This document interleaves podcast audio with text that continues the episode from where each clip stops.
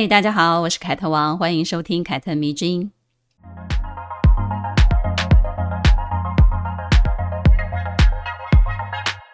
自从二零二二年九月，英国女王伊丽莎白二世去世了之后呢，英国皇室的所有热门新闻就由哈利王子跟梅根承包了。脱离王室的两个人呢，不仅有 Netflix 投资一亿美元拍摄的纪录片上线，最近哈利王子的自传《Spare》也上市了。不知道大家有没有关注这个话题？Spare 是什么意思呢？是备胎的意思。之所以会用这个字作为自传的名称，哈利表示是因为二十岁的时候呢，自己第一次知道了父亲查尔斯王子在他出生的那一天呢，对他的妈妈戴安娜王妃说：“哦，太棒了，你现在给我生了一个继承人和一个备胎，我的工作终于完成了。”所以呢，备胎也许就是哈利王子对他自己这一生最佳的注解。根据英国《镜报》的报道，哈利王子的自传回忆录《备胎》正式发售的当天呢，就吸引很多人前来购买了。出版商说，这部书呢是有史以来最畅销的非虚构类的作品，首日销售量呢就达到了四十万册，仅次于《哈利波特》。意思呢就是说，上一次造成这样子的抢购潮的还是《哈利波特》，再来呢就是这一本哈利的自传了。《纽约时报》呢也报道，在英国和美国的亚马逊网站上，备胎也高居于榜首。Spare 这本书高居于榜首啊！出版商呢在北美地区呢就印刷了两百五十万册的精装本，准备上架。所以呢，哈利跟梅根又再一次的赚得口袋都鼓鼓的了。话说，哈利这个名字是不是本身就带财呢？哈利王子在这本书里呢，曝光了很多个人的隐私，声称自己呢是由于皇室生活压力太大而吸毒。他还承认在阿富汗服役的期间呢，曾经像吃棋子一般杀死过二十五名塔利班武装分子。这件事呢，招致了阿富汗塔利班非常的不满，他们大骂哈利是哗众取宠的跳梁小丑，应该被送上国际法庭。另外呢，他还说，祖母英女王伊丽莎白二世去世的时候呢，根本没有皇室成员通知他，他是透过媒体才知道的。而自己的哥哥威廉王子呢，也曾经反对他娶梅根，把他打倒在地上。父亲查尔斯王子呢，因为两兄弟鬩墙，也曾经恳求这两个儿子，希望他们可以恢复关系，不要让他晚年过得不好。巴拉巴拉巴拉巴，反正就是一些家长里短的八卦了。其实呢，这些事情在寻常人家里头也经常上演啊，不是吗？只不过呢，他们因为是皇室成员，所以让人更想窥探其中。因为自传的上市呢，给皇室带来非常不好的评价。目前呢，哈利王子被皇室拒绝出席英王查尔斯的加冕典礼。我不知道大家对于皇室的观感如何，对哈利跟梅根的看法又是怎么样？是不是倾向于支持他们？因为他们如今呢，似乎是一种敢于对抗皇室、敢于跟封建系统挑战的一个代表跟象征。支持他们的人呢，都觉得他们好勇敢啊，而且非常的真诚。现在。其实你想要说讨厌梅根会比较难，我觉得，因为你必须要懂得避开很多很敏感的话题，比如说种族啊、性别啊、仇富啊、富人啊、人权啊、阶级等等这些哦非常敏感的话题，你都要把它避开掉，而且呢要非常的政治正确，不然的话你就会被别人抓到小辫子。如果真的就是要避开这些才能谈的话，那真的太累了，因为这些都是你你知道很难避开的。我不想站队，但是我想要保持我的中立偏皇室。这样一直说来，我好像墙头草。好啦，其实呢，我想说的重点是，哈利跟梅根给我的感觉其实是很矛盾的。我想有些人肯定也跟我一样有同样的感觉哦。但是恰恰是这种矛盾，我觉得才是英国皇室存在的一个很大的象征。如果他不矛盾，人们对他的兴趣才没有这么高呢，对吧？为什么会这样讲呢？因为我就是深深被这个矛盾的综合体吸引的人呢、我是一个非常资深的吃瓜群众。说一个大家厌恶哈利跟梅根最常见的一个理由好了，我想你们在网络上或者是你们在讨论的时候也经常提出来。很多人说呢，如果你真的想要摆脱母亲戴安娜生前遭受到的过度曝光而失去隐私的这个悲剧，哈利跟梅根就应该在完全脱离皇室之后呢，一家人就在美国或者是任何一个接受他们的国家自力更生，可以找工作、养孩子，远离大众媒体嘛。而不是一边说着我没有隐私啊，我没有自由啊，却又一边大动作的贩卖跟皇室相关的秘密，或者是呢，是以前皇室成员的身份来赚钱。这个理由呢，其实充分的说明了他们的矛盾。其实也正是这种矛盾，才让英国皇室一直存在着，并且拥有高度的关注的。世界上目前有二十多个国家拥有自己的皇室，而最著名的莫过于荷兰、西班牙、日本这些国家。但是为何他们都没有英国皇室来的更有关注度呢？对吧？英国人自己也最喜欢讨论的一个老话题就是：哎呀，都民主时代了，要不要废除皇室呢？皇室还有存在的必要吗？他们还有支持率吗？对啊，为什么毫无实权？而且是象征封建制度的英国皇室，总能吸引全世界最多的目光跟热度呢？为何这个集八卦狗血于一身的温莎家族，在经历了两次世界大战、多次的媒体危机、日不落帝国的分崩离析和英联邦的衰落之后呢，却依然得到了全球的关注呢？我觉得最关键的原因就是，其实他们都是一直有意无意的在推动大家热衷于讨论英国皇室的内幕。他们不仅仅是需要自我行销，更是需要有人对他们的身份、对他们这个体制感兴趣。所以呢，我才觉得，如果没有哈利跟梅根这一对夫妻，皇室大家就是一团和气，那还有什么可看性呢？对吧？这两个人一直在外面说皇室的坏话，皇室也没有出来大动作的反驳，一直让大家啊绘声绘影的在那里讨论，不是因为他们没有公关的渠道，而是。这种讨论在如今这个时代，也许是非常必要的。有些可能还是自己放出来的呢。要知道呢，早在六零年代，伊丽莎白二世呢就曾经接受丈夫菲利普亲王的建议，让 BBC 走进白金汉宫，有意要让大家呢一窥皇室内部的一些秘密。其实不过就是一些呈现一些真人秀。虽然这一部纪录片呢是一个安排好的皇室宣传影片，大家也都是做做样子而已。但是呢，在一九六九年播出首映的时候呢，可是掀起很大的讨论的，毕竟是前所未有的嘛。虽然这部纪录片只播过一次，然后就被雪藏了起来，但是呢，也代表英国皇室一直都有在试图创造自己在媒体、在民众、在世界上的地位。无论是透过电视转播伊丽莎白二世的加冕典礼，各种重要的皇室成员的结婚典礼、丧礼，这些其实都是吸引全球目光的一个非常重要的时刻。二零一一年，威廉王子跟凯特的婚礼呢，花费将近了三千万英镑，但是呢，却为英国带来了接近十亿英镑的各类的旅游啊，还有转播的收入。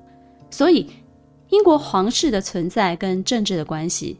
在当今虽然已经弱化到了极致，但是呢，它现在更像是一个有制度、有阶级的大企业。在英国政府跟经济形象当中呢，它其实是一个非常呃有利的一个象征。做得好的话呢，不管对皇室还是英国的未来，其实都是有好处的。小至英国民间的那些什么皇室旅游纪念品专卖店，大到国家的地位，其实都是有利可图的。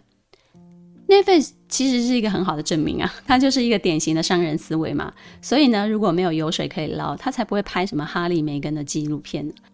更不会砸钱拍摄《王冠》这种口碑收视双丰收的剧集。如果这个故事不是在讲英国皇室的话，谁想看呢？对吧？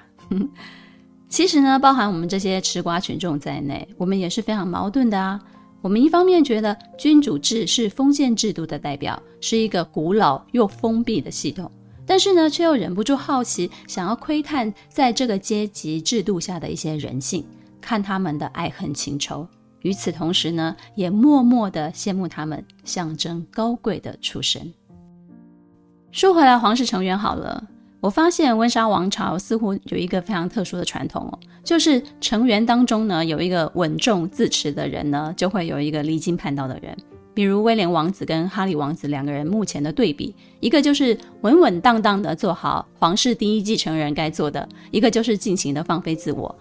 追溯到他们的父辈母辈，离他们最近的就是他们的曾祖父乔治六世跟他的哥哥温莎公爵了。当年温莎公爵不爱江山，只爱美人，那时候他还是爱德华八世，为了迎娶辛普森夫人而选择放弃了王位，这可是大大的震惊全世界啊！他所遭受到的代价呢？我想看过《王冠》前三季的人应该都知道，被英国驱逐了，没有召见，不得回乡。所以呢，他晚年到底有没有后悔，不知道。但是呢，我自己觉得是有后悔的。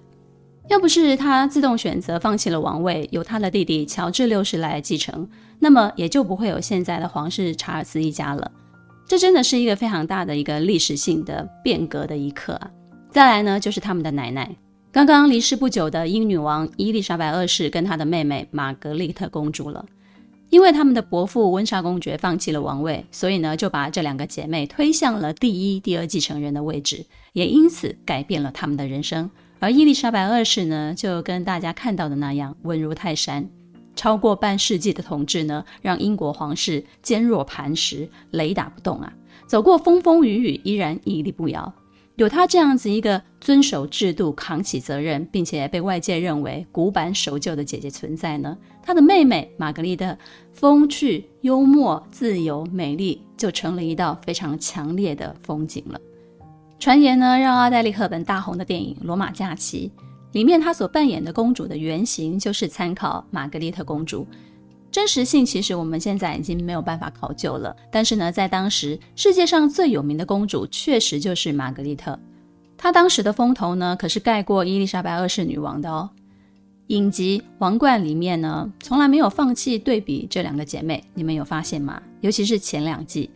妹妹玛格丽特的戏份其实是非常抢戏的。而在真实的世界里呢，玛格丽特公主呢，确实也曾经比伊丽莎白二世更受到欢迎。她们姐妹情深，但是也相爱相杀。站在自己的立场看出去呢，也许呢，都曾经羡慕过对方所拥有的。姐姐可能就羡慕妹妹的自由，妹妹可能就羡慕姐姐代表这个制度最高的象征。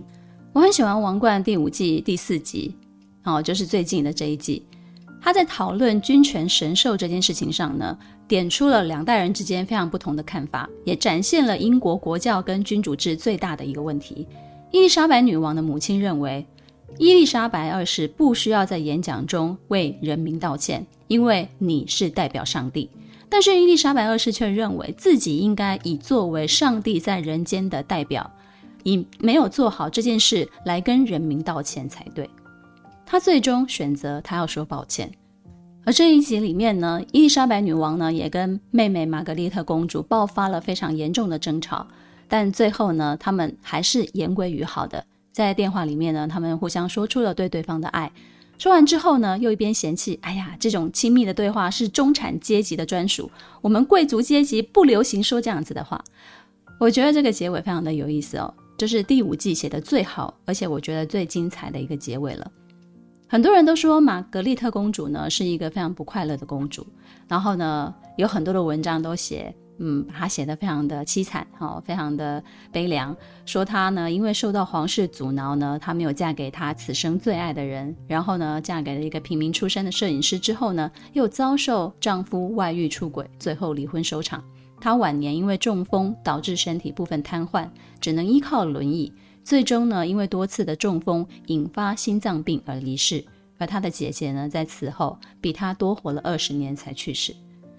我觉得快乐不快乐其实是很难下定论的，因为我们不能因为这个人离婚，然后他晚年又中风，你就觉得他此生过得很悲惨。在玛格丽特公主身上呢，其实我看到的是叛逆与矛盾，这应该就是我们这一集的中心思想了。也或许可以说明，每一个叛逆的皇室成员都逃不过自我矛盾的困境吧。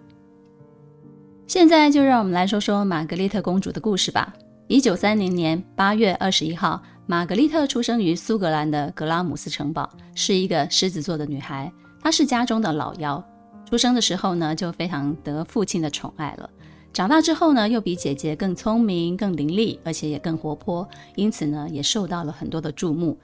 她和姐姐伊丽莎白二世一样，从小接受的是严格的维多利亚式教育。不过呢，她更多的天赋是展现在艺术方面的，在芭蕾、钢琴、声乐、戏剧上都有非常优秀的表现。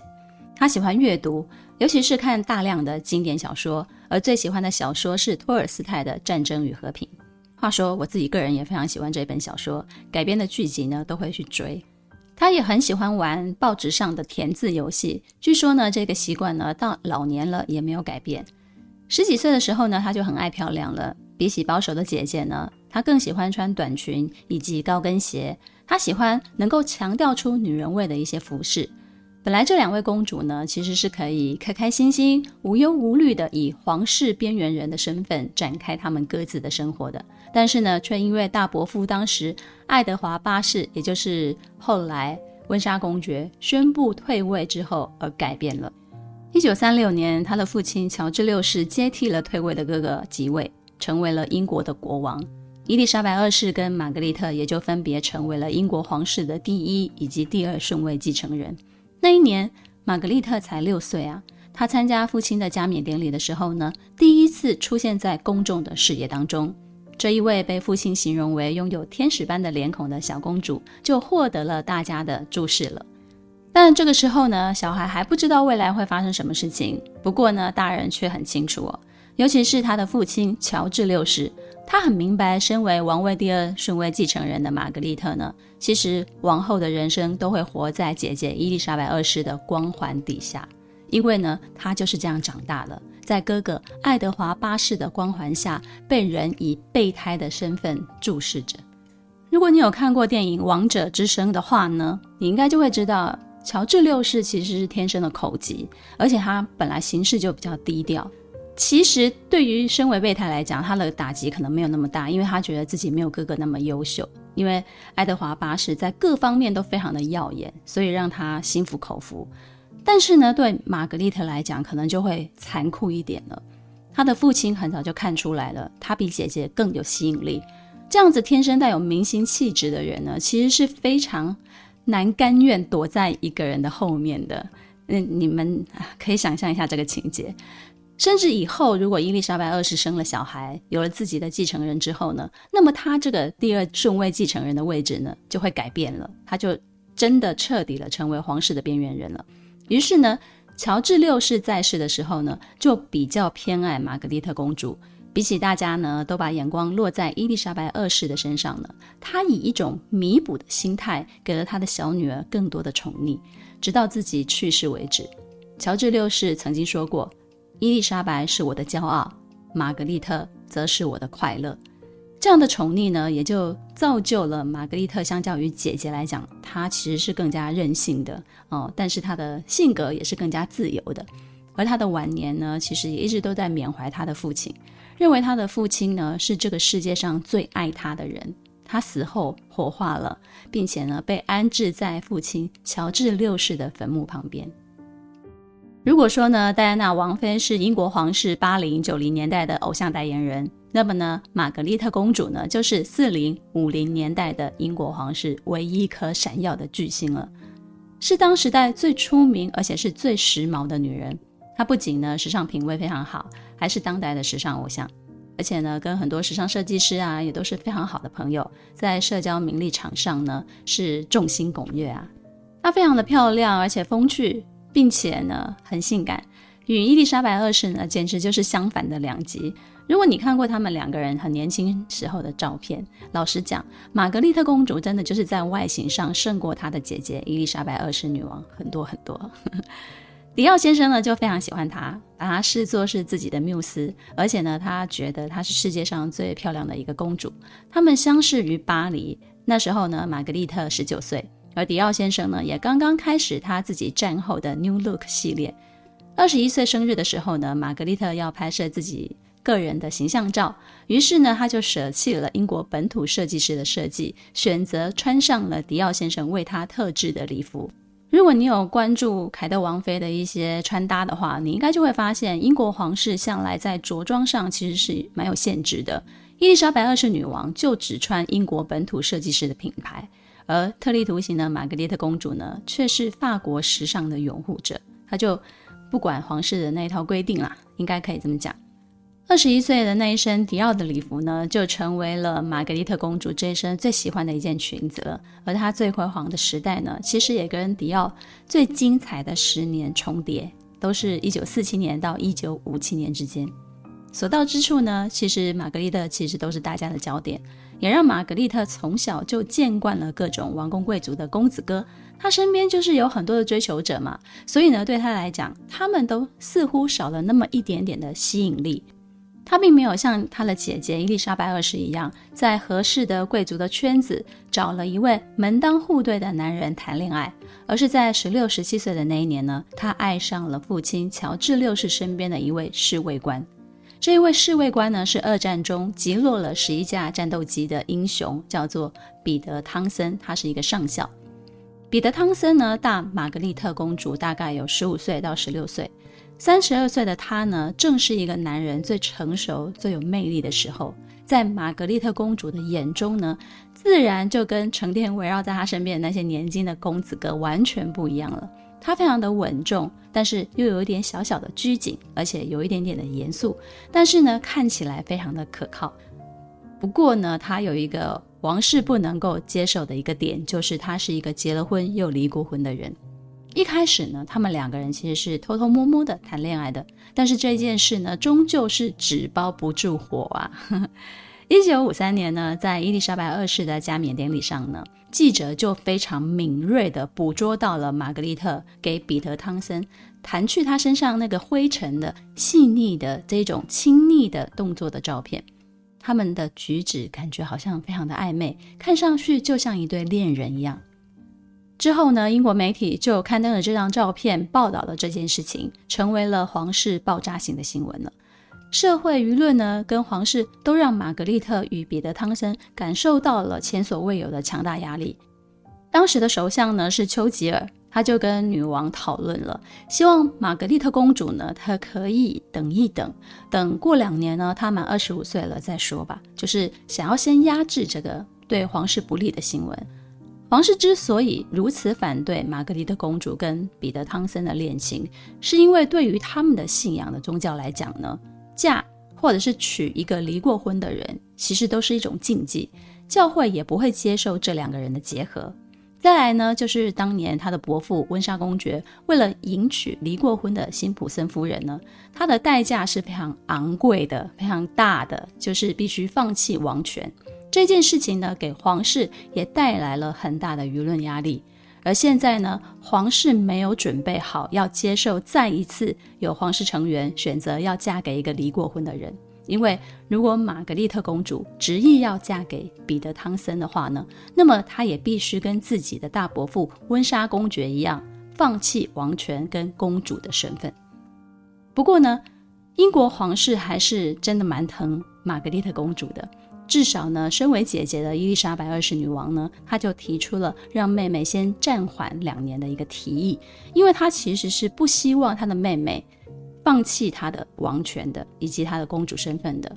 而且呢，当时玛格丽特也已经二十三岁了，等到了二十五岁，按照有关皇室的一些婚姻的规定呢，二十五岁以上的公主呢，只要议会上下两院不持明确的反对意见，她就能够自行决定结婚。女王呢，让他们先分开两年，并且呢，把彼得汤森调到了布鲁塞尔。他的用意其实很简单，就是希望这一对恋人可以分开，冷静地想一想未来，尤其是想让自己的妹妹玛格丽特公主去思考，你是否真的非此人不嫁。尤其呢，是希望她考虑清楚自己愿意为了这段感情妥协到什么样的地步，是否愿意心甘情愿地放弃一些东西。如果玛格丽特想清楚了，那么女王就会帮助她说服议会和教会，替她争取。只有一点是无论如何都很难改变的，那一点就是玛格丽特公主呢，势必要放弃一些关于皇室的待遇。毕竟呢，在此之前，她的大伯父为了成全爱情，放弃的可是整个江山呐、两年过去了，一九五五年十月二十号，英国的内阁已经开始为玛格丽特公主有可能嫁给彼得汤森做准备。他们正在为公主可能弃权而草拟奏章。但是玛格丽特公主呢，却在十月三十一号公开宣布了和彼得汤森断绝关系了，表明她要实践自己身为公主的义务跟责任，并且维护自己的宗教信仰。这个声明呢，让喧闹已久的公主的恋情终于画下了句点，舆论呢开始转向正面，大家都在赞扬公主为了责任选择牺牲自己。不过呢，也有人持反对的意见哦。认为呢，一定是皇室对公主施加了压力，让她不得不选择妥协。但除了这两点之外呢，有没有一种可能，其实就是玛格丽特她自己动摇了呢？就是她其实不愿意放弃，毕竟两年的时间嘛，真的其实是可以改变很多事情的。他见过自己的大伯父温莎公爵退位后非常尴尬的地位跟处境。而他现在能够享受这一切，其实都是因为他是皇室的成员。这些尊荣的背后，唯一的原因就是她是一位公主嘛。如果你嫁给彼得汤森，需要放弃公主这个头衔以及皇室的待遇，那他会去思考：我愿意吗？我可以承受吗？这确实是一个很大的考验哦。你要知道，当年戴安娜王妃离婚的时候，她谈判的协议当中呢，她是主动要求皇室要保留她威尔士王妃的头衔的。如果王妃的头衔是连戴安娜都不愿意放弃的东西，那么对玛格丽特来讲，公主的头衔只有更重要，因为她从小就在皇室长大，养尊处优，对她而言，皇室不仅仅是一个家，还是一个根。无论影响玛格丽特公主的理由是什么。她都选择放弃了爱情。这一位曾经扬言要追求自由、快乐、独立的公主，最终还是选择了自己的身份。三年之后呢，二十八岁的玛格丽特公主迎来自己的第二次爱情，一个专业的摄影师安东尼·阿姆斯壮·钟斯。后来呢，他被封为斯诺顿伯爵。他虽然是一个平民，但是呢，在上流社会很吃得开。身上呢，具有一种非常独特的艺术家气质，也正是这种放荡不羁的艺术家气质，让热爱艺术又内心非常文艺热烈的玛格丽特公主呢心动了。她跟安东尼谈恋爱的时候呢，玛格丽特公主呢又重回了当初非常自信、开朗、活泼、可爱的样子。经历过彼得汤森事件之后呢，皇室对他们的恋情就没有诸多的干扰了。毕竟呢，玛格丽特公主也已经二十八岁了。于是呢，安东尼迎娶了玛格丽特公主，成为了第一个以平民身份进入皇室的成员。而他们的婚礼呢，也是英国皇室第一次透过全球转播的一场婚礼。婚后呢，他们先后生下了儿子大卫以及女儿莎拉。但是他们两个人的关系呢，却也日益的紧张了起来。玛格丽特公主呢，还是跟以前一样，非常喜欢交际哦，喜欢办酒会啊、party 啊，而且呢，烟抽得很凶，也喝了很多很多的酒。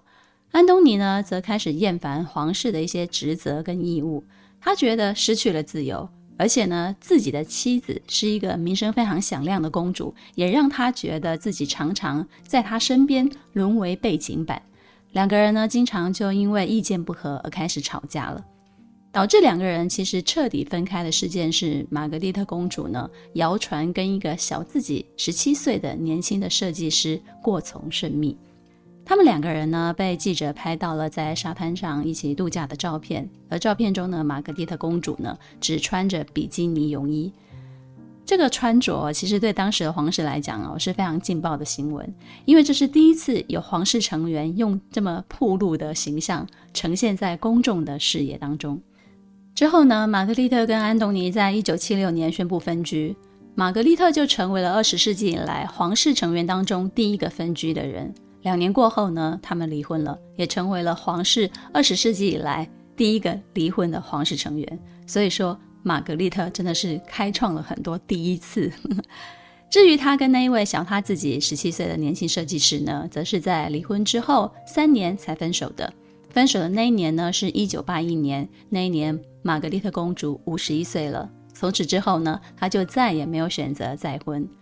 玛格丽特公主呢，之后是把重心放在一些英国的戏剧跟艺术表演上面的。她对戏剧其实是十分热衷的。这里的戏剧指的是舞台剧。每次散场的时候呢，她都会去舞台后场探望一些演员啊，然后就跟他们一起聊聊对这个作品的想法，对演员的激赏。很多人都知道他在戏剧方面是一个行家，所以呢，也非常非常喜欢听到有关于他对这个戏剧的评论。再来呢，他也非常的热爱芭蕾，他是英国国家芭蕾舞蹈团的主席。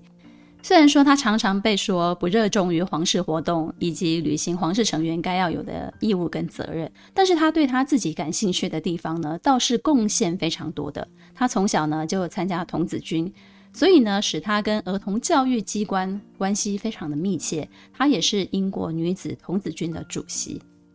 不过呢，他的健康情况跟他的精神状态却经常不太乐观。因为年轻的时候抽太多烟了，所以他的肺部呢曾经切除。然后她跟丈夫离婚的那个期间呢，也因为情绪非常的低落而罹患了忧郁症。晚年之后呢，他就很少出门了，他总是在他自己的家里遥想他的父亲当年还在的时候。也许父亲的去世，姐姐的上位，都让他知道自己不会是王权的中心，而是永远的旁观者。二零零二年的二月八日，玛格丽特因中风导致心脏病病逝，享年七十二岁。玛格丽特公主呢，之所以在英国近代有着跟女王一样响亮的名声，大多是因为她是皇室最叛逆的一个象征。她嫁给平民，离婚之后又独居。都是打破过去皇室形象的一个选择，而且呢，如果用哈利王子引用父亲查尔斯的话套用在玛格丽特公主身上，那么她其实也曾经是一个备胎，但是呢，她却始终知道自己是属于英国皇室的，因此呢，就算再叛逆，他也不可能与之处于对立面。我相信他内心肯定是有矛盾情结的。对于自己的身份和自己真正想追求的生活之间，因为制度的关系，所以他必须有所退让跟妥协。也因为他的存在，之后皇室成员所受到的限制就慢慢的放宽了。但是最终还是有一个底线存在的。我经常认为这个底线其实就是这个体系之所以存在，并且依然可以运行的一个最大的原因了。它不一定是最合乎人性的，但是。一定是最能够确保这个体系的恒久跟伟大。如果有人不想遵守，那就是放弃自己的身份跟他享受的权益，回归自我。可是绝妙之处也往往就在于，即使你是曾经的皇室成员，也足够让你在普通的社会与普通人有所区别了。放弃王位的温莎公爵不知道吗？他肯定知道。脱离皇室的哈利跟梅根不知道吗？他们肯定也知道，他们是曾经的皇室成员，这个身份对他们来讲就是永远吃不完的红利。既然他们都知道，玛格丽特公主难道会不知道吗？她一定也知道，但她依然守住自己的身份是为了什么呢？他其实也能跟自己的大伯父一样，勇敢的去追求爱情，跟自己的孙侄儿一样，与皇室站在对立面，把叛逆进行到底。但是他没有。没有的原因是什么呢？我想，我猜测啊，这个说法不一定对，但是大家可以听听。我想呢，他是因为他是喜欢玛格丽特公主这个身份的，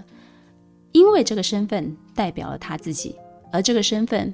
只有身处皇室之中才能够真正的成立，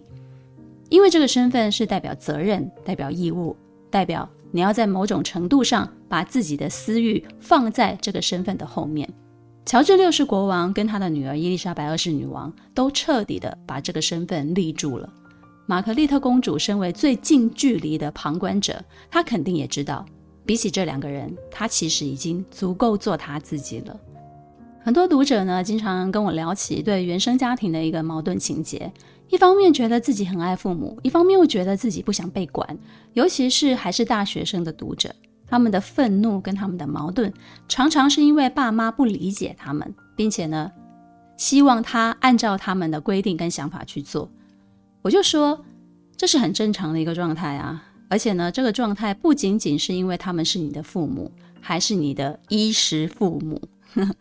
你什么都还要靠他们。所以呢，永远不要企图去改变他们的想法，希望他们可以理解你，或者是企图改变你在家庭中的地位，而是要设法改变你的社会地位。当你毕业了，找到工作了，有了可以养活自己的能力，就要赶快的、尽量的尝试独立。独立会让你做自己真正的主人，也让他们意识到自己再也不能够把手伸向你、操控你。这种状态呢，才会在某一种程度上削减你对他们的愤怒跟矛盾。你必须要承认，你现在之所以愤怒又充满矛盾，是因为你离开他们就很难生存。其实，这个矛盾跟愤怒是对自己无能的一种抗议啊。但是呢，如果你是成年人了，老大不小了，还困于这种原生家庭所带来的迫害，可能就要去思考，去尝试找出你跟原生家庭最舒服的一个相处的距离。这个距离呢主要是以你自己舒服为主而不是让父母舒服。希望呢这一集能够让你思考一些自身的矛盾情节。凯特米之音咱们下次见了。